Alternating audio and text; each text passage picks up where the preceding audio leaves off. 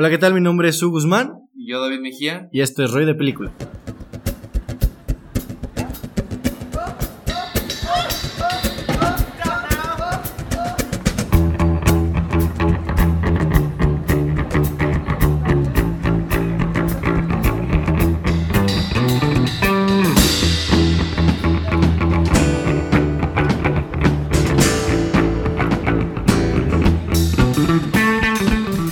Arrancamos con nuestro episodio número 12 y me encuentro con el ya conocido David. Buenas tardes. Y en el día de hoy hablaremos de la nueva película Entre Navajas y Secretos con... con Ana de un- Armas. Con el encaso, con el Director James Bond, Johnson. Capitán América. y para el que no esté familiarizado con nuestra dinámica del podcast, al inicio damos algunas recomendaciones de películas que nos gusten o que hayamos visto durante la semana. Y después hablaremos de forma general de la película principal. Y después daremos una señal de spoilers y nos adentraremos en el filme. Pero, ¿qué te parece si arrancamos con tus recomendaciones, amigo? Eh, yo quiero arrancar con una película que actualmente está en cine, que es Un día lluvioso en Nueva York. Del con- señor Woody Allen. Dirigida y escrita por Woody Allen, que bueno, trata sobre ciertas aventuras amorosas en Nueva York y un conflicto de adolescente. Bueno, Como todo el cine de Woody Allen. Ajá. este, bueno, esta película está protagonizada por Timothy Chalamet. Uno de los este, mejores actores de la historia. De la actualidad. actualidad. Todavía le falta mucho. Este, el Fanning, Liv Schreiber, que es el hermano de Wolverine en, en las películas. Elena Gómez, Jude Law, que es este, Watson en, en- bueno, son los papeles más destacados es Watson. Eh, Diego y Diego Luna también. Es- Un paisano que tenía que aparecer en la película. esta película realmente la disfruté demasiado. Tal vez no he visto mucho de Woody Allen, pero a lo que. Sí, tiene completamente la esencia de. Ajá, cine bueno, Woody lo que a mi jugo tiene digo, es- la esencia tiene- de Woody Allen, disfrutable, ciertos toques dramáticos, de comedia, es- y que realmente la, la pasas bien, ¿no? Uno, uno, bueno, yo y Hugo nos identificamos de cierta manera con el personaje principal de esta película. Imposible no sentirnos identificados. Este, es muy entretenida, este habla de relaciones en pareja, realmente que, o sea, Creo- creo que- relaciones en pareja y también habla mucho de Nueva York, como es la esencia de Nueva York y ese cariño que le tiene Woody Allen. Como, toda, como todas las películas y relaciones en pareja, pero bueno, este, para reafirmarlo, ¿no? Que esta película Sí. también habla de todo eso. Y bueno, para ti, ¿qué- qué- Bueno, para mí sí, te digo. El cine de Woody Allen tiene toda su esencia de principio a fin. Esta película no es la excepción. Pero te digo, tiene ciertas diferencias de una película de otra. Tiene diferentes formas de afrontar lo que es el tema del amor. En esta creo que puede ser el estar con alguien que no va acorde a ti. Y como creo que puede tener cierta similitud con lo que es este Medianoche en Nueva York. Sin tanta No, fantasía y... ¿En Nueva York o en París? Di- media en París. Ajá. Y creo que podría ser lo mismo sin tanta fantasía y transportada a Nueva York. Así que es una película mucho más discreta de lo que es la filmografía de, de Woody Allen. Pero bueno, Eh, tiene, tiene un ritmo, te digo, bastante sereno al inicio y en partes del segundo acto. Y que también te vuelve a creer, creo que el, el dilema de lo que es una infidelidad. Así que es una muy buena película para ver en, en pareja. En pareja y creo que por cualquier persona es Cualquier muy, persona es muy disfrutable. Sí. Este, ya, bueno, ya si no conectas con cierto. Aunque creo que, aunque no es necesariamente que conectes con el protagonista, creo que de, de cierta manera la puedes disfrutar. También destaco lo que es la fotografía de esta película. Eh, la hizo Vittorio Storaro, que bueno, ¿quién es esta persona? Hizo la fotografía de Apocalypse Now, de la- una en lo personal la mejor película bélica de la historia. Bueno, sí se nota este trabajo de fotografía que lleva que lleva esta película y algo curioso es que Woody Allen siempre estrenaba cada año una película, que lo ha hecho muy pocas veces no ha hecho esta tradición y pues este año se vio pues mm, ¿Afectado? afectada por sus problemas de acusaciones de Pederastía. pederastía y todo. Eh, tanto así que Timothy Chalamet y Rebecca Hall donaron sus salarios. Lavarse las manos. Eh, ajá. No, y tengo entendido que tenía un eh, contrato con Amazon Studios por tres películas. No, eran más películas. ¿Es más? Eran más. Bueno, según yo eran tres y que solo se pudo concretar esta. Y ya se, se rescindió el contrato. Entonces, desgraciadamente. que desafortunado. Pero. Sí, te entras otra vez a la polémica. O sea, Sí. Realmente. Bueno. y en muchas ocasiones te digo, es difícil separar a la persona del artista. Y bueno, Y bueno, realmente la recomendamos a cualquier persona. Creo que se disfruta más en pareja. Bueno, Sí. que no es una limitante. Realmente, si la ves solo con amigos, creo que es muy entretenida. Entonces, denle una oportunidad. Está en cines. Este. no limita a nadie, creo que cualquiera, cualquier persona la puede ver, no es pesada, este, es muy, tiene un buen ritmo, buena comedia, entonces... Además, Nada más no vean el tráiler, creo que yo... creo que te spoilé todo, ¿no? Sí, realmente yo vi, vi la película, luego vi el tráiler y vi que te spoileaba todo. O sea, realmente no vean el tráiler. Si, si, si lo vieron, pues desgraciadamente... Entren a nuestra, a nuestra religión de no ver trailers, por favor. Y después pueden pasar hasta lo de no leer sinopsis. Eso ya es algo muy radical, pero con los trailers está perfecto, Con solo eso. Ya con eso salgo. Pasando a mi recomendación, una película que creo que es como... Creo que no es tan conocida como parece. A ver, Eh, dímela. Hit con Robert De Niro y Al Sí, sí, Pacino. bueno, yo creo que Es que más- creo que está así como medio en segundo plano para muchas personas, ¿me entiendes?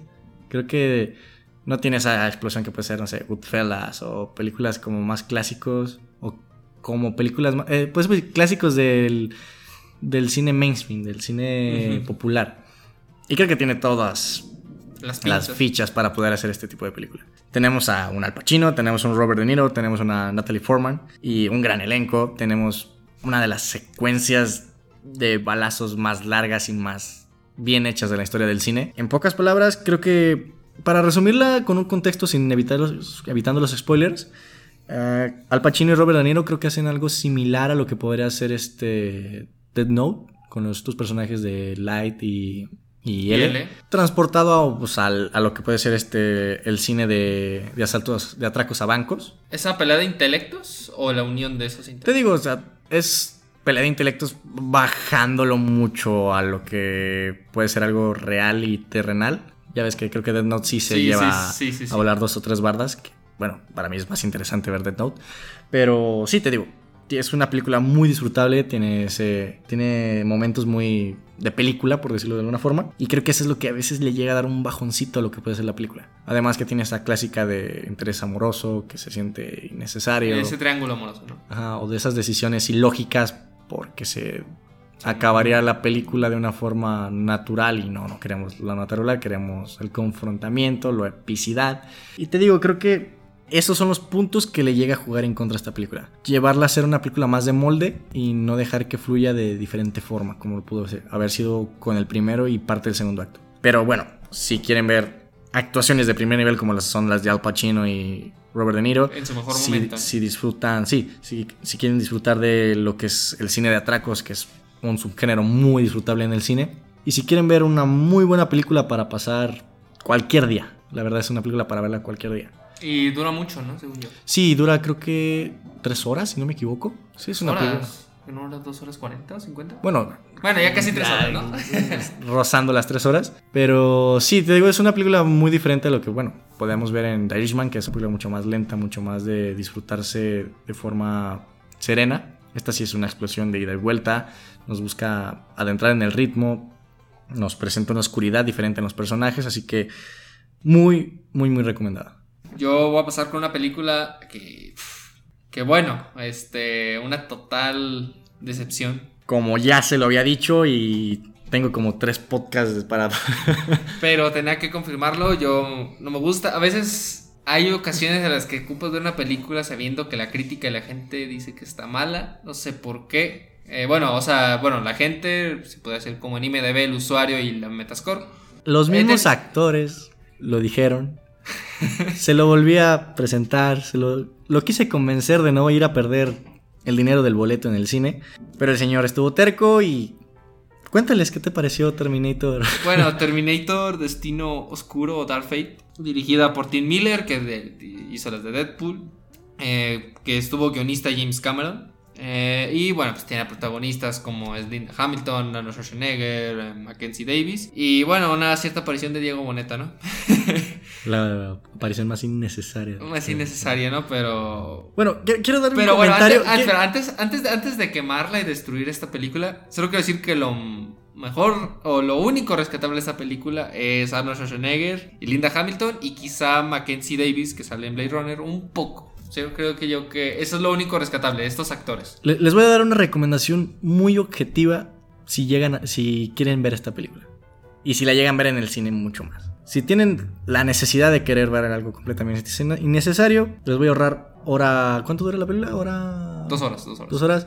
Les voy a ahorrar una hora cincuenta minutos. Se pueden pasar, ver la escena inicial y se pueden ir. Porque literalmente lo único que vale la pena de la película desde mi perspectiva son los primeros 6, 7 minutos de la película. Dos minutos. Estoy agregando los títulos. Ah, ok. o sea, literal. Solo la recreación. Solo la recreación, que es una recreación mucho más respetuosa y, y creo que de, de, mejor forma que lo que podemos ver en Doctor Sueño. Y que sí, la verdad, la, la recreación está de primer nivel. La escena es bastante, bastante buena. Hasta creo que esa escena me hizo dudar de tal vez sí me equivoqué cuando lo estaba viendo, de mi, mi prejuicio hacia la película. Y todo eso se fue diluyendo a lo largo de hora, y, hora 50 sí, se fue bajando, bajando, quemándose el inframundo, luego al centro. No, realmente. Conocimos como tres infiernos diferentes. Sí, realmente está muy mala. ¿Por qué está mala? Porque, bueno. Porque ya te lo habían dicho y querías. Realmente la, sale una tal Natalia Reyes, creo que se llama la. O no sé si es la protagonista, el nombre de la actriz, pero bueno. ¿Es, mexicana? Mm, latina. Es latina, ¿no? Es latina. Tiene una pésima actuación. Hablando de nominaciones. Un raci, realmente sí dije, wow. No, no, no, no puede ser. Hablaba o hacía una acción esta, este personaje. Tan artificial. Tan. O sea uno ve el progreso de los personajes en otras películas que fundamentan el por qué se están haciendo así. Luego de la nada le dicen a esta tal protagonista. Ah, no, fíjate que eres tal y eres tal. Ah, no, ya se pone bien viva. O sea, realmente. Porque el guion lo dice. Porque el guion lo dice.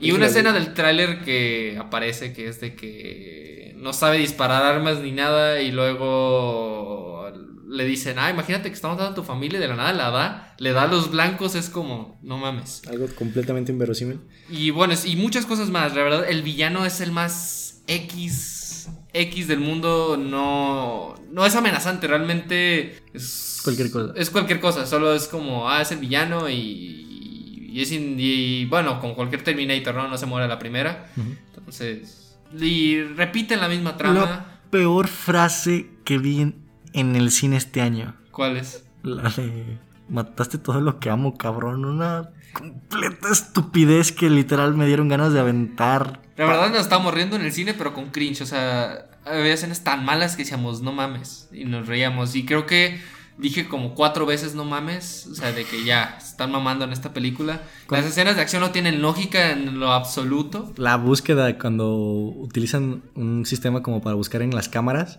y una cámara los detecta en un lugar completamente desolado. Es como, ¿de dónde putas? Salió esa cámara. una completa pérdida de tiempo, se lo dije al señor. Pero hay que, había que juzgarla. Creo yo que, bueno, o sea, hay veces que te puedes equivocar o la crítica a la gente no le gusta, a veces a ti te guste. Eso, con varias películas en IMDB que se pueden ver, no sé, ahorita voy a hablar de una. Este, creo yo que esta sí falla. O sea, es una decepción total, lo peor que he visto en el cine. O sea, obviamente hay películas malas que no vi en el cine. Pero esta entrada al cine creo que es lo peor. Sí, esta le puede competir a cualquier comedia romántica mexicana, ¿eh? No más que costó, creo que. costó mil veces más. Sí, sí, la verdad, no pierdan su tiempo. Creo que es una, es una basura total. Este, lo mejor es Diego Boneta. ¿Te crees? No. No, es que probablemente sí, güey.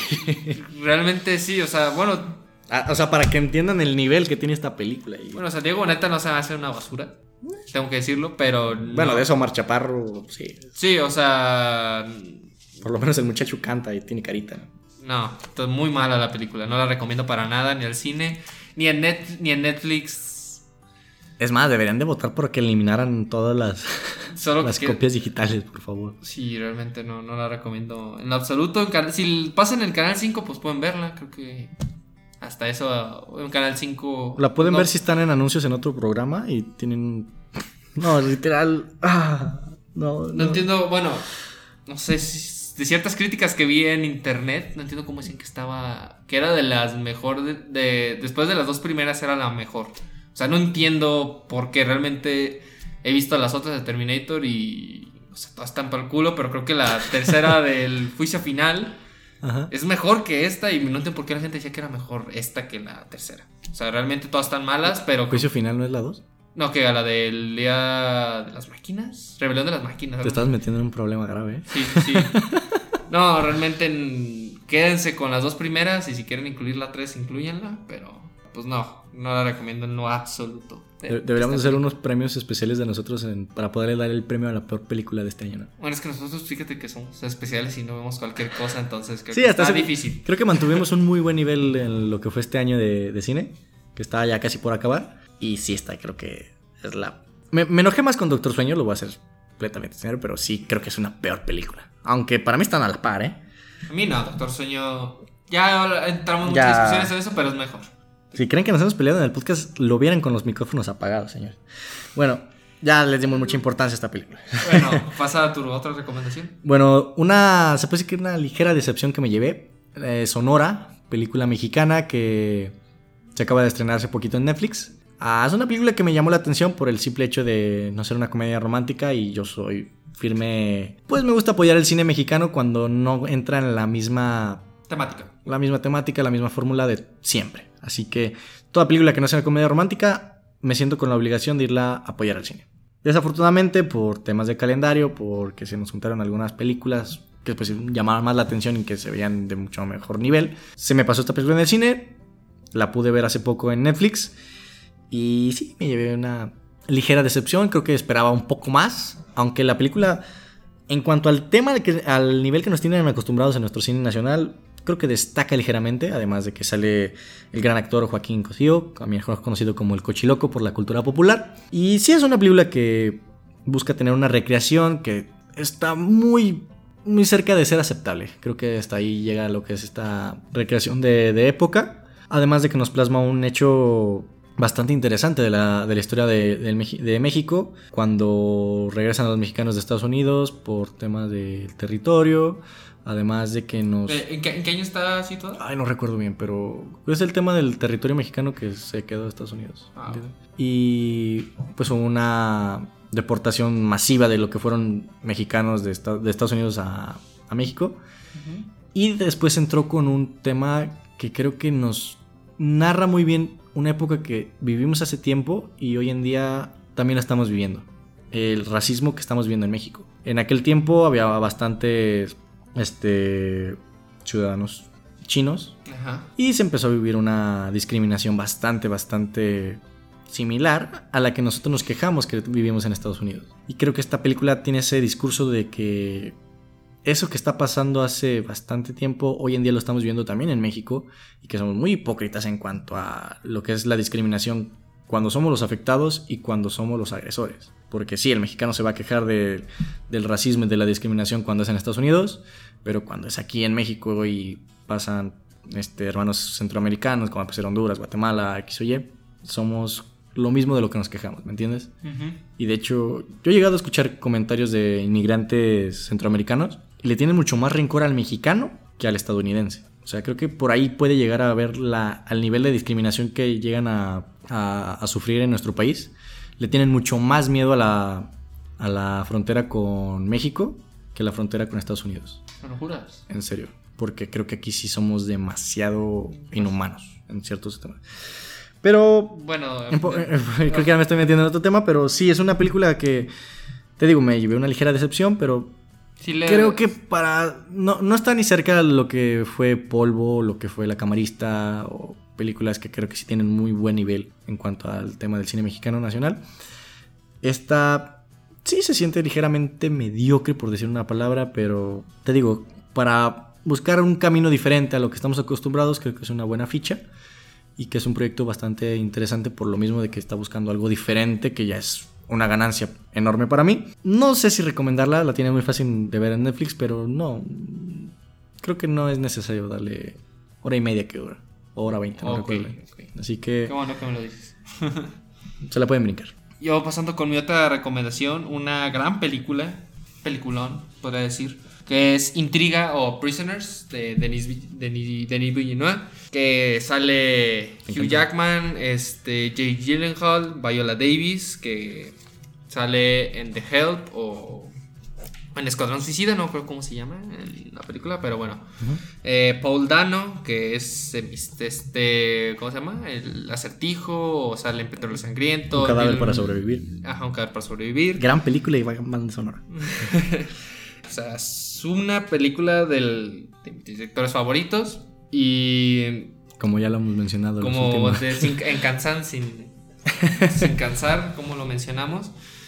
Pero bueno, esta película fue nominada a Mejor Fotografía. El fotógrafo, el cinematógrafo es Roger Dickens, el, mejor. el amor platónico de David. Que, vaya, o sea, esta película tiene grandes actuaciones. Hugh Jackman y Jake Gyllenhaal cargan toda la película. Hugh Jackman creo que más. Tiene dos escenas tan buenas, bien actuadas. También Jake Gyllenhaal una escena de, de furia que que la hace muy bien y aparte su personaje es muy interesante. Este, bueno, pero ¿de qué trata Intriga o Prisoners? Es sobre el secuestro de la hija de Hugh Jackman y de un vecino de también de Hugh Jackman y que pues bueno, este ya intentan descubrir el caso y por esta incompetencia a veces de los policías, este, Hugh Jackman busca hacer algo por su parte y bueno, ahí van surgiendo varias cosas. Este esta fotografía creo yo que también ganó el Oscar porque te adentra lo que son las emociones, esta frustración del personaje Hugh Jackman y también del,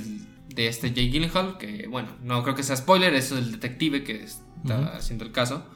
Este, te adentra mucho a sus emociones, este, esta cierta manera como que juega con el título, ¿no? De realmente prisioneros que, bueno, al final de cuentas, el prisionero de de buscar esta verdad de, de cómo te mantiene, ¿cómo decirlo? Al tanto o, conectado a esto no te puede dejar descansar o dejar ser, o dejar ser, bueno, te, siempre te perturba, ¿no?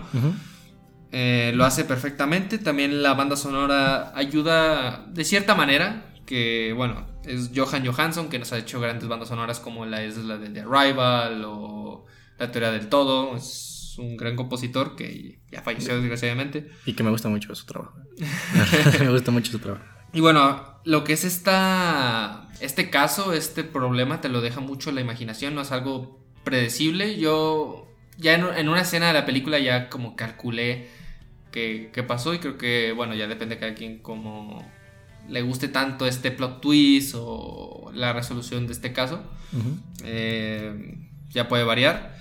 Pero algo que me gusta es que te lo deja a la imaginación. O sea, realmente ciertas cosas no te las explica y es lo que le da cierto valor. Que, no todo te dice, ah, esto era por esto o haz esto por aquello. uno de los grandes aciertos en la filmografía de Villanueva, ¿no? Sí, que no te lo dice, ah, fíjate que hacían esto por esto. O sea, realmente tú deduces por qué hacían eso o por qué esto influía o todo eso, ¿no? También siempre te mantiene atento. Creo que no, no llega un momento en el que me aburriera. Siempre van surgiendo cosas, van surgiendo situaciones, este, que realmente... Buen ritmo. Tiene buen ritmo y también se olvidó destacar a Paul Dano, que su personaje lo hace, wow. O sea, no entiendo por qué había gente que decía que era, ah, ese güey, ¿quién? ¿Por qué, ¿Por qué va a ser el acertijo? O sea... No, tiene, tiene muy buena filmografía, ¿no? De hecho, vaya, o sea, yo he visto su filmografía y casi la mayoría vale la pena. También es un buen director. Eh, bueno, he visto su película, pero bueno, fue una que también sale con Jake Gyllenhaal. Entonces, no, dirigió una, la película de Relatos Salvajes, o no me acuerdo cuál. No, Relatos Salvajes, no. Algo de Salvajes, Salvajes. Que sale Jake Gyllenhaal con otro que, que es director. Él es director de esa película. Una reciente, de 2018. Wildlife se llama. Ah, ya sé cuál dices. Ya, ya, ya. no la he visto, pero sí, sí, sí, sí, tienes razón. Él es director de esa película, entonces Sí, es un, es un hombre muy infravalorado. Pero bueno, yo no me canso de recomendar Un cadáver para sobrevivir. Que es, es muy linda. La quiero ver. Y absurda y bueno, este, de hecho, algo curioso es que este Jay Gyllenhaal, bueno, el personaje de Jay Gyllenhaal, eh, audicionó a Ryan Gosling también para ese papel. Entonces, ¿En serio? Sí, realmente tienen esta rivalidad estos dos actores que realmente buscan casi los mismos papeles. Y este, este papel se lo dieron a, Jay Gyllenhaal porque este de, de este Villeneuve y Jay Gyllenhaal tuvieron muy buen rato. Bueno, disfrutaron mucho hacer el rodaje de Enemy, que voy a hablar de ella en unos minutos, que le dio el papel sin pensarlo. Entonces, este, denle una oportunidad, es una gran película. La puede ver cualquiera, te entretiene, te mantiene este misterio, grandes actuaciones. Te va a poner a debatir al final. No, ah, dialogar. Ah, dialogar ahí, sí, sí, sí. Por ciertas situaciones que dicen, oye, ¿por qué esto? ¿Para qué era esto? Eso sí lo va a lograr. Entonces denle una, una vista. No está en ninguna plataforma, pero pues, pueden entrar creo que en Click o en otras plataformas. Entonces, recomendadísima. sin dudarlo. Realmente es muy buena película. Pasando a otra recomendación que también no tarda en salir de cartelera, si no es que ya salió. Midway, una película que creo que no llamó tanto la atención como se pensaba. Típica película bélica, más creo que tenía un... ¿Gringa? Sí, obviamente, nacionalista, más no poder. Bueno, se trata de los acontecimientos después de Pearl Harbor, cuando Japón atacó a Estados Unidos. Bueno, no creo que valga la pena mucho indagar en la historia, sin embargo, es una película algo larga, dura casi dos horas y media. Y si bien creo que tiene personajes muy de molde, el personaje de Dick Best es bastante, pues, disfrutable. Hay algunas secuencias que te digo, como en toda película bélica las vas a disfrutar. Más, creo que en ciertas ocasiones se nota que es una película, se nota que, que se está alabando el, el, El gringo, ¿no? el gringo y que tiene una búsqueda muy nacionalista, Ujú. ¿entiendes? Te plasman al japonés como el malo, te- si bien en ciertas ocasiones le quieren dar una modernidad, lo hacen creo que de una forma bastante segundo plano. Y te digo, es una película bélica que busca ver explosiones, bombas, aviones. Más que nada, Explosión. un taco de ojo, puedo decir. O sea, que solo son Sí, cosas así palomeras. como que pa, pa, pa, pa, sí, y- es para ponértelo un domingo en la tarde, estar comiendo hot dogs, hamburguesas, después ver el Super Bowl. es una película y sí, americana. viva, viva, 100%. viva América. Sí, te digo, bueno, tiene la aparición de Woody Harrelson, que es uno de mis actores favoritos. Y creo que tiene este efecto. mm, algo tramposo de al final presentarte a los personajes reales, porque está basado en una historia real. Y que sí te llega a erizar la piel por comprender ciertas situaciones, pero de ahí en más. Es una película bastante meh. ¿Sí ¿Me entiendes? Me. Es un meh. No, no, no creo que llegue a ser mala, sí tiene una búsqueda de, de ambientación, una búsqueda de recreación y los actores se lo, se lo toman bastante en serio. Sin embargo, no es una historia, una película que llegue a destacar del resto. Además, tú sabes que para hacer una película bélica tienes que tomártela muy en serio y tienes que tener una búsqueda artística. Creo que la última película bélica que llegué a ver en el cine fue Dunkirk, así que creo que la discrepancia es bastante notable. Y Dunkirk. bueno, además creo que tiene un papel algo pequeño pero divertido Nick Jonas, este chico de los Jonas Brothers y creo que estoy viendo poco a poco cómo estos Estos actores, bueno, estrellas pop. Estrellas pop que bueno, también son actores Pues sí, realmente. de Disney, pero son actores, pero sí, Selena Gómez, Nick Jonas, el mismo Harry Styles que salió en Dunkirk. Uf, ajá. Poco a poco se están adentrando en este tema del cine y que creo que un director capaz puede llegar a plasmártelos en pantalla sin que lleguen a ser Muy forzados. Muy o forzados que, o o sea, una mala actuación. ¿no? Sí, por ejemplo, te digo, Nick Jonas creo que cumple su papel, Selena Gómez en Un día lluvioso en Nueva York y en este Los muertos no, No mueren. mueren. Cumplen y pues creo que Harry Styles creo que es el más destacable de estos de estos Sí, tres, bueno. así que así que eh, es algo que me llamó ligeramente la atención. Entonces, Palomera. Entonces. Palomera si llega a estar en Netflix o Amazon Prime o la pueden llegar a cachar en alguna de sus plataformas de streaming un domingo en la tarde después de unas hamburguesas. Yo quiero pasar con. Hablando de Dunkirk, de Nolan. Este, quiero hablar de una película que. No sé si sea muy conocida o no. Pero creo que sí deben, deben echarle un ojo. Que es El Gran Truco o The Prestige. eh, dirigida y escrita por Christopher Nolan. Este. Bueno, y Jonathan Nolan, su hermano. Que tienen esas ciertas colaboraciones. Este. Que está basado en una novela. Esta película. Eh, tiene las actuaciones de. Que recientemente hablamos del de Hugh Jackman y de Christian Bale. Bueno, mejores. Que, que se llevan la película estos dos. También Michael Caine, favorito fetiche de Nolan. Este, Scarlett Johansson, Andy Serkis. Una aparición de David Bowie también. Este.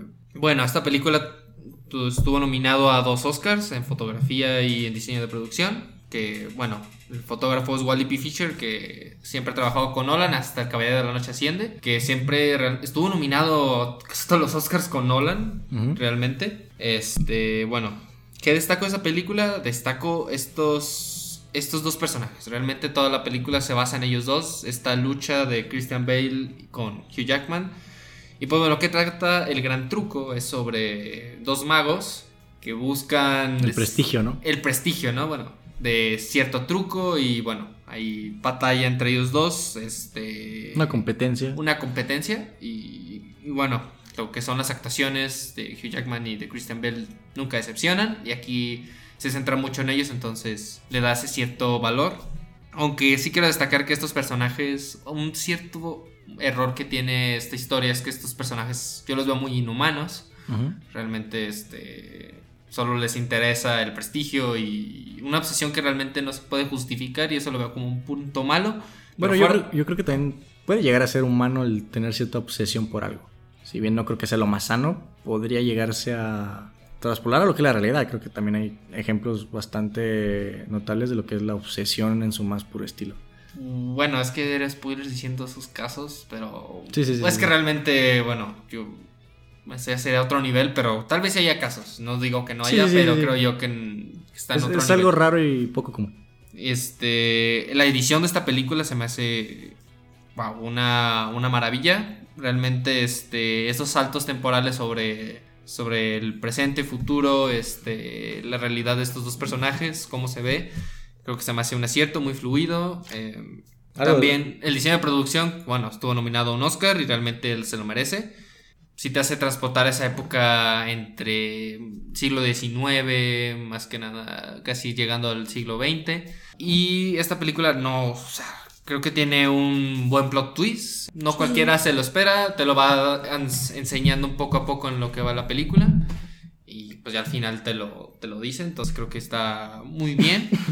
también, algo que creo yo que también puedo decir que es algo bueno, es sobre el cómo te explicas de cierta manera cómo, cómo se vivía el mundo de los magos. Bueno, esta competencia. Esta competencia de... La rivalidad. Rivalidad, este... O sea, aunque no necesariamente te explique esa rivalidad, bueno, eso es lo principal, pero ya dejándolo de un lado, se puede ver cómo eran esos típicos shows de, magos como este Houdini o eso que... Que antes eran muy, muy famosos estos magos que te dejaban. sí, la magia perdió como mucho sentido hoy en día, ¿no? Sí, realmente ya todos saben que es como... De hecho, más bien es interesante cómo hacen el truco que el mismo truco. Ajá. Entonces, lo explica muy bien y, en esa época de, pues, de, la historia, ¿no? Entonces, denle un ojo, creo que está en Netflix, en Amazon Prime, o sea, está en, dos plataformas, la pueden ver fácilmente, disfrutable para cualquier persona, como es el cine de Nolan, cualquiera lo puede ver, cualquiera lo puede disfrutar. No creo que sea muy complicado de entender. Realmente, es que hay personas que sí no, no entienden. Sí, sí, te entiendo. Entonces, muy fácil, entretenida, grandes actuaciones. Denle es que iba a decir algo más, porque de hecho ese año hubo como tres películas de ilusionistas, de magos, entonces... un, dato, extra, ¿no? Entonces, bueno, ¿cuál es tu otra recomendación? Bueno, una muy, muy agradable sorpresa. Una película que no, no esperaba mucho, esperaba algo aceptable, divertido. Y cuando la acabé realmente la tenía que poner en mi top del año. Es el gran regreso de Eddie Murphy con una producción original de Netflix Dolomite is my name. Y realmente no sabes cómo disfruté esta película. De hecho, la, vi algo ya anoche y no me hizo bostezar ni una sola vez. tiene un ritmo increíble, pasas secuencias muy bien armadas. Esta película para mí es como una amalgama entre Disaster Artist, eh, Boogie Nights y letras explícitas. Muy bien el tono, las actuación, la actuación de David Morty tiene que estar nominada al Oscar y a más premios porque la verdad se hace una pasada este. Está muy, muy bien acorde al tono del personaje. Además, me encantó. me encantó esta película. Para ponernos en contexto, creo que si eres de México, más o menos identificas lo que es el cine de ficheras. No. bueno, es la historia de uno de los máximos exponentes del Black Exploitation. Ajá. Y además se le considera el padrino del rap. A este ¿No, ¿No es Tupac? Pero e, es un personaje bastante divertido, es un personaje que llega a inspirar, creo que es de esas películas a lo que puede llegar a ser hambre de poder, de quererte hacer un hombre emprendedor, un hombre que no se desanima del todo, que busca la forma de destacar, de la forma de tener el éxito, pero de una forma natural y muy divertida. Así que por favor, la tienen en Netflix. Está muy, muy fácil. Para mí es de las mejores producciones originales que ha tenido Netflix este año y en general. Y ojalá, ojalá Netflix siga haciendo este tipo de películas porque me encantó. Me encantó, sencillamente me encantó. Tiene ciertas restricciones, tiene ciertas, como les digo, está inspirada en lo que puede ser el Black Exploitation y el aquí podemos conocer como cine ficheras. Así que hay ciertas escenas bastante gráficas hablando sexualmente o gráficamente. Además de que tiene un lenguaje algo obsceno, coloquial, grosero, pero con un nivel y un tono de amor y un tono de, de buena forma de hacer cine que me quedé encantado. A ese, a ese nivel llegó esta película para mí. Tengo que ver, a ver si. Bueno, ya en el. No creo que esté en mi top del, del año, o sea, no la he visto y ya la voy a ver después de, top del año, pero. Es que es- está muy bien hecha, está muy acorde a lo que es el tono de la comedia, una gran actuación. La tienen que ver, señores. Este, yo quiero hablar de una película que la tenía hypeada desde mucho tiempo, pero me quise dar el lujo de ver la filmografía de Nolan y de Villeneuve junta, este, y todo el rollo. Y es de Enemy o Enemigo Duplicado, que bueno, dirigida por Denis Villeneuve y el guion está basado en una novela ganadora del premio Nobel, que es el hombre, ganó un premio Nobel esta novela del hombre duplicado no me acuerdo cómo se llama. Tiene las actuaciones de Jay Gyllenhaal y de Melanie Laurent, que sale en Pasado sin Gloria. Esta película fue la mejor película en Sitges y nominada en San, Seba- en San Sebastián a mejor película. Bueno, también ganó en Francia mejor película canadiense, creo yo. Que en, que en Canadá ganó mejor Ajá. película canadiense. Esta película tiene ciertas cosas que me hacen decir que es, que es muy especial para este tipo de, de películas que te hacen dudar en qué es real y qué no es real, o esto es aquello, o esto es esto. Primeramente con la gran actuación de Jake Gyllenhaal. Yo creo que interpretar a dos personajes totalmente diferentes, que sean la misma persona, es, ya, es un, ya es un, un logro. La banda sonora de esta película es perfecta. O sea, realmente no es de esa típica banda sonora que descargas en Spotify y puedes decir, ah, está muy chida o está muy lograda. Para lo que es esta película y este misterio, esta, esta confusión, estas ciertas cosas, está perfecta esta banda sonora. Realmente, realmente te sumerge en lo que es este, este, este, Esta historia. esta historia. Y puedo decir que es uno de los finales más choqueantes que he tenido en mucho tiempo. Creo, por no decir que es de los. que mi top de finales choqueantes.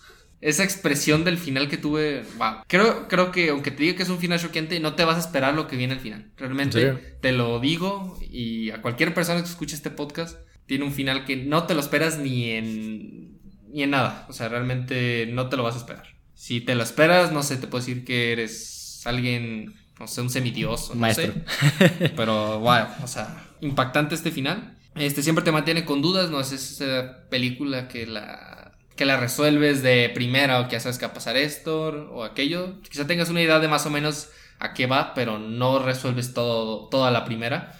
Y la edición favorece a esto, o sea, la, cómo está editada esta película favorece a que tengas esas dudas. Y, y bueno, algo que puedo decir que es malo para ciertas personas es que es algo lenta, no, es- no esperes como ciertas cosas que digas, ah, no manches esto, o algo tan, Un ritmo sereno. ajá, un ritmo sereno, no es algo que, que hay algo que digas, ah, no manches esto, a ver cómo sigue, o sea, realmente te mantienen con dudas, pero no va a un ritmo tan, tan rápido, ¿no? Y algo que, que quiero des- destacar es que Christian Bale iba a hacer este papel de, del hombre duplicado. Denle una oportunidad.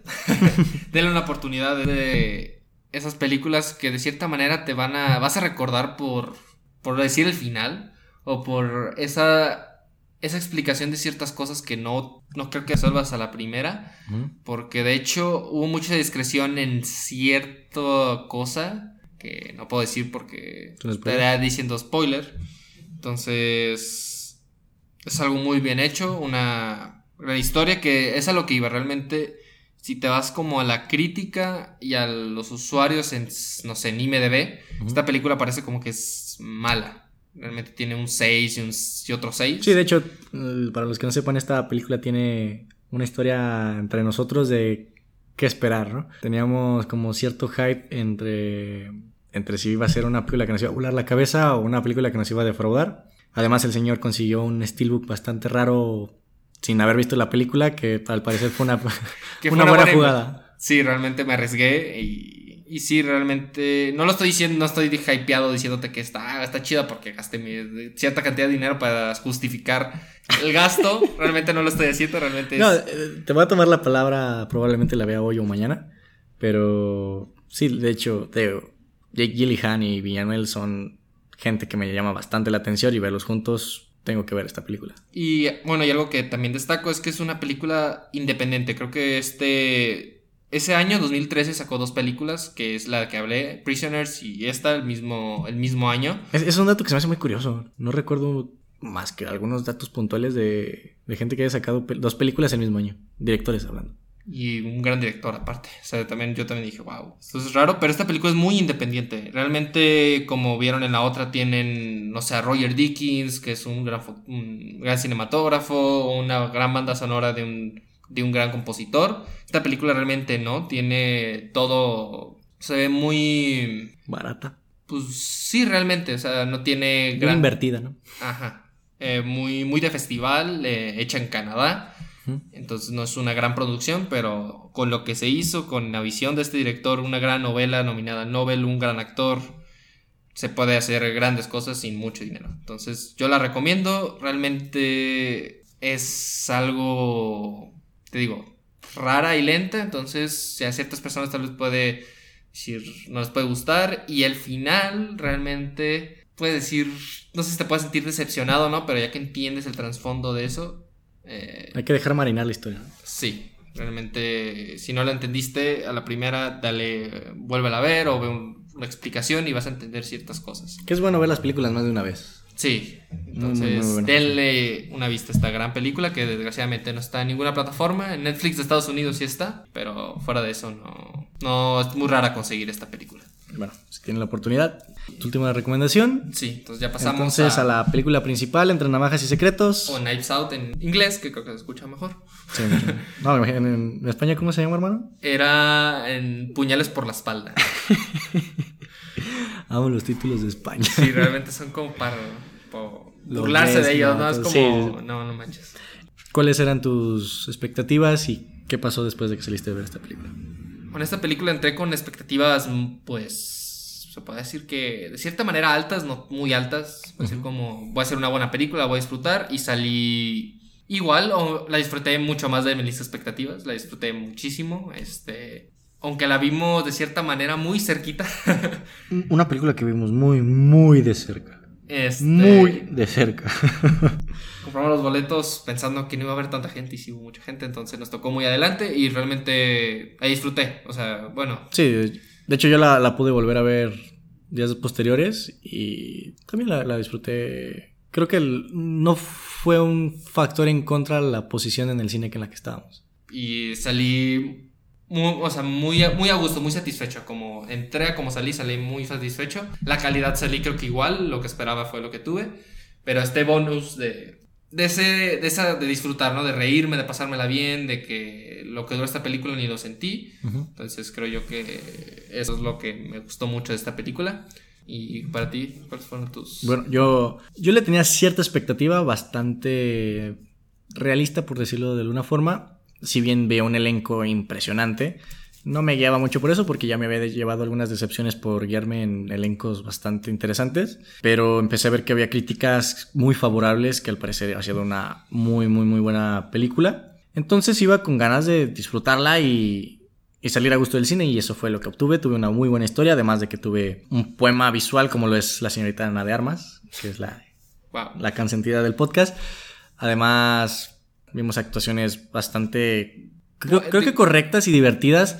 de Daniel Craig y Ajá. de este Chris Evans. A mí, bueno, yo, bueno, ahorita entramos a eso, pero Chris Evans, cuando entra a la película, Sí, entra muy bien. o sea, entra muy bien y realmente los focos van hacia él y realmente él disfruta su actuación. No, y aparte, creo que son buenos actores, son buenas actuaciones, pero no buscan premios, ¿me entiendes? Creo que saben hasta dónde llevar el tono del, de lo realista, de lo divertido, de la comedia y el drama, que creo que es lo que le da un punto a favor a esta película. Obviamente la tenemos que tener en el top del año porque creo que es de las películas que más disfrutamos. Sí, yo la pongo en mi top 5 hasta ahorita, me faltan Sí, varias, sí. pero ahorita lo que llevamos yo lo pongo en Creo, mi top creo que estoy 5. seguro que va a salir de ese top 5 porque... Sí, realmente sí, está en el faltan- 5. o sea, sa- vienen tanques bastante impresionantes. Es una película que maneja muy bien lo que es el misterio, lo que es este la comedia. Y creo que hasta antes de verla otra vez con. Bueno, la, la volví a ver con mi papá, solamente con mi papá. Y mi papá es un hombre que realmente. Para que le guste una película es complicado. ¿Entiendes? Ni, ni le gusta el cine de arte, ni le gusta el cine de comedia romántica mexicana. Tiene que ser algo bastante puntual, algún drama realista con el que empatice y se adentre. Porque se durmió al inicio de la película. ¿En serio? Sí, bueno, creo que le jugó también en contra que estábamos en una sala VIP y pues ya ves que llegan a ser bastante cómodas. Ajá. Y al- creo que al principio, pues, estas películas de misterio se toman su tiempo para empezar a darte esas ligeras pistas para poder hacer el planteamiento del caso. Y pues el señor se, se aburrió, creo que hasta cierto punto, se sintió bastante cómodo. Y además, mi papá es de las personas que no te gustaría encontrarte en el cine. Es del que contesta en voz alta, el El que habla en el cine. un personaje, mi padre.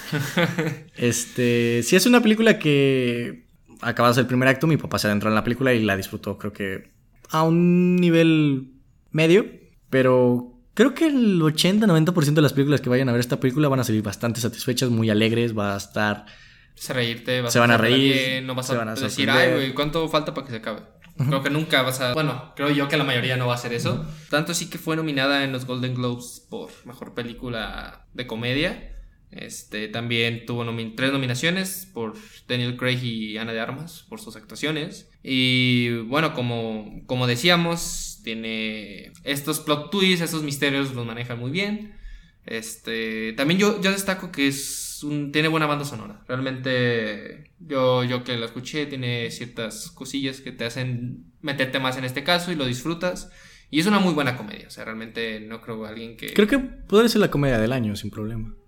Mm, sí, realmente. Creo que le- le- puede- Ah, el risas, ¿no? Este, creo que le podría competir con, con. Sí, sí. Yo creo Pero- que esta le gana. Sí. Sí, le, le gana por pues, temas ya bastante fáciles de, de saber. de saber, ¿no? y bueno, o sea, su elenco, algo que yo veo malo de esta película es que tiene mucho elenco y no aprovecha todo su elenco. O sea, no, no eran necesarios los nombres que maneja, pero creo que es parte de este juego que maneja la, la película. Ah, creo que cuando se tienen esta calidad de actores, piensas que va a tener como... va a tener cierta relevancia que tal vez no tiene. Y esto creo que es una forma bastante interesante de poder ocultar el misterio que estamos, ta- estamos viendo en la trama. Además de que, bueno, es, es lindo ver esas caras reunidas en el cine. Es como un, cross, un mini crossover de cinematográfico, ¿no? Tan buenos actores y actrices que, que se disfrutan, ¿no? Sí, me gusta mucho ver. Yo la pongo, bueno, como decíamos, en mi top 5. Creo que cualquier persona, familia en general la puede ver. Este, bueno, ya como el caso especial de Hugo de su papá, pues creo que mi papá de cierta manera sí es así, pero yo creo que él tal vez sí pueda disfrutarla, ¿no? Obviamente es- al principio se toma su tiempo, es algo que también pienso que de mi Pero papá creo que no es aburrido. Porque No, realmente no, porque te maneja comedia, pero pues ya entrando cosas muy específicas, muy gente más especial o que busca ya el misterio rápido, creo que sí se puede aburrir. A mí no me aburrió. no, en ningún momento. En ningún momento me aburrió esta película, entonces, bueno, por si alguien es muy, no sé, exigente o no sé, podría Poco paciente. poco paciente. Entonces, buen ritmo, realmente Recomendado 100%. recomendado al 100%. Tiene garantía Cinepolis, por si. De hecho, es lo. Luego hablaremos de lo que son las garantías Cinépolis. Pues ¿Te parece si nos adentramos en la trama? Sí. Creo que lo primero que me parece vistoso es que creo que Ana de Armas demuestra en esta película que es una más que una cara bonita. Si bien no es una actuación merecedora de Oscar, sí me parece una actuación bastante respetable. Además de que, te digo, es- esta es una película que creo que en cuanto a actuación no busca ganar premios, busca pasarlo bien. pasarla bien, generarte un misterio y creo que en ese punto te lo cumple al 100%. También lo que es esta. Estas ciertas sátiras a lo que es el. Cine de misterio. No, no, no, no, no. A lo que. Bueno, el personaje caricaturesco que es el detective de Daniel Craig, que lo hace muy bien, que como dices, no busca. Bueno, es tan cómica esa, actua- esa actuación que estuvo merecedora un Golden Globe, porque realmente sí. Sí busca transmitir esa cierta absurdez que tanto en la película dice, oye, no entiendo por qué eres tan buen detective. Tan, Un buen detective. Ajá, tan rec- un, reco- un reconocido detective si eres malo. O sea, que le dice. Ana de Armas y realmente, al final de cuentas, te dicen que pues, no, realmente no es mal detective, pero en un principio sí lo crees. Dices, este güey, pues es, una mamada. Y lo hace tan bien, es algo que, que se disfruta, ¿no? Sí, te digo, son personajes caricaturescos hasta cierto punto, pero bastante bien aterrizados a lo que es la trama. O sea, no, no llegas a, a no tomártelos en serio. Y creo que ese es un punto bastante, bastante a favor. Tenemos un elenco de primer nivel. tenemos personajes bastante bien retratados. Pero algo que sí se me llamó un poco la atención y que me dio hasta cierta risa es el personaje de Billy. Bueno, Ah, yo le digo Billy al de chico. Martel, ¿no? Bueno, Sí. Sí, Yo- que- Para mí siempre va a ser Bill por, por ir, ¿no? por ir. Pero Pero literal creo que tiene como tres líneas en toda la película. sí, por menos de 10. Para Sí, sin ser más problemas, ¿eh? Y sí, es lo mismo que sea del gran elenco que, que se desperdicia. Lo vamos a ver ya en la Es cabaña, en la cabaña siniestra. Esperemos que. Creo que pues es protagonista. Esperemos que tanto es su nivel actoral. Pero sí. Es, es- es divertido. Eh, es una película que creo que todo esto, esta historia del saber cuál es el misterio y quién es el culpable, te lo planta muy rápido en lo que es la, la secuencia de la película. O sea, te dice. Y- ¿Quién sí, es el culpable? ¿Quién es el culpable? Casi. Muy rápido y se puede decir que la pregunta es, ¿la descubrirán o qué pasará cuando la descubran? Y creo que ahí donde el montaje pasa a ser de primer plano. Y creo que una de las mejores secuencias que vi este año en el cine la tiene esta película y es la escena de la moneda. Hay una escena en la cual el personaje de Daniel Craig lanza una moneda al aire y es cuando nos descubre que fue quién es la culpable del asesinato hasta ese punto. Y me recordó mucho lo que es la secuencia de, de Brad Pitt en Érase una vez en Hollywood. No sé si recuerdas muy Ey, bien sí, sí, sí. lo que es este Pero- fl- mini flashback en que se te olvida que es un flashback. Creo que no recuerdas muy bien la, la escena. Sí, sí, sí, le recuerdo ¿Sí, sí? cuando. Este, cuando dice, ah, sí me mamé. Que sí va Ajá. con. No, pero la, con la de Bruce Entre Lee. Navajas y Secretos. Ah, no, esa ¿No la esa recuerdas? sí. Ah, cuando la están interrogando, que le, creo que ya, ya sabía que Ana de Armas tenía que vomitar cuando vomitaba. Ajá. eh, Daniel Craig lanza la moneda y es cuando vemos todo lo que pasó en la perspectiva de Ana de Armas. Entonces pasa todo esto, este flashback de las vivencias de Ana de Armas en la, en la fiesta, cuando sube con el... Ah, cuando le dice, ya me acordé, cuando Sí. le dice, este, quiero que me digas toda la verdad, lanza Ajá, la moneda lanza y la ella, y ella, pues, tiene... pa- pasa todo ese flashback y cuando se acaba el flashback, ¡pum! regresa la moneda. Ah, y no me que me, parece que es muy, muy, muy divertido, muy interesante en cuanto a montaje, porque hacerte olvidar que estoy viendo un flashback es... Creo que tiene un factor agregado y que cuando llegas a entender que estabas viendo algo que pasó anteriormente, es muy, muy, muy divertido. ¿Qué más te gustaría aportar de esta Yo película? quiero decir que, bueno, como decía, las apariciones de Chris Evans le dan ese, ese ritmo extra que, que lo disfrutas cuando... Bueno, una de mis escenas favoritas es la leída del testamento, Muy divertido. que es muy divertida, que, bueno, que va llegando y todos le dicen, no, pues tú vales madre y eso, y que él se está riendo, este... Muy seguro de lo muy que seguro va a pasar. de todo lo que va a pasar, este, y ya cuando viene la leída del testamento, él, o sea, las expresiones de los personajes, lo que es este, este personaje que, el, pues el que lee el testamento, no sé cómo se le diga, como es tan, tan caricaturesco también, es esa, esa Que, que- comedia. que y- no acaba de leer el testamento para hacer el remate del chiste. Sí. y pues bueno, Chris Evans ahí, ahí lo hace muy bien, de que se empieza a mofar de ellos, de que, ah, felicidades o así, realmente es algo muy gracioso. Y también lo que son las escenas cuando están, están en el restaurante o cuando ya lo empiezan a descubrir, este, es, mu- es muy interesante cada escena que sale Chris Evans. Eh, pero vaya, o sea, la leída del testamento es una escena que, Que sí, que te mofas. es increíble. Al- al- antes de continuar, me gustaría saber cuál era tu teoría del final. Yo pensaba en un principio que era como algo. Como que el. El que se murió, bueno, el abuelo o el Christopher Plummer, bueno, este. Era como parte de. Que, que iba a ser un, un tipo broma o jugarreta de que, ah, pa' mi novela, este. Así como siendo. El último guiño, ¿no? Sí, ajá, así como que iba a ser su última novela y que era real, o yo que sé, iba a sacar algo, algo así. Que hubiera sido muy absurdo, ¿no? eh, sí, y algo muy predecible. Dije, no, pues si llega a ser eso, pues. Va a pues, tener un bajón la película. Sí, este, y pues no. Eso yo tenía en un principio. Yo tenía la teoría de que Chris Evans y este... Ah, sí, es bueno, Ajá. también estaban como. ah, que estaban aliados. como aliados y que todo era parte de algo mucho más grande. Y al final, pues creo que le atiné a que era Chris Evans el, el villano, por decirlo de alguna forma, de la trama. Y creo que ahí también es donde no me gustó tanto cómo este personaje llega a ser hasta cierto punto algo más inteligente de lo que parece. ¿Qué, Chris Evans? Sí, creo que a veces hacía cosas que alguien como él en, en lo que nos habían presentado como personaje, no sería capaz de hacer. No me refiero a- al tema moral, sino al tema intelectual. Pues como dice, bueno, como dice el...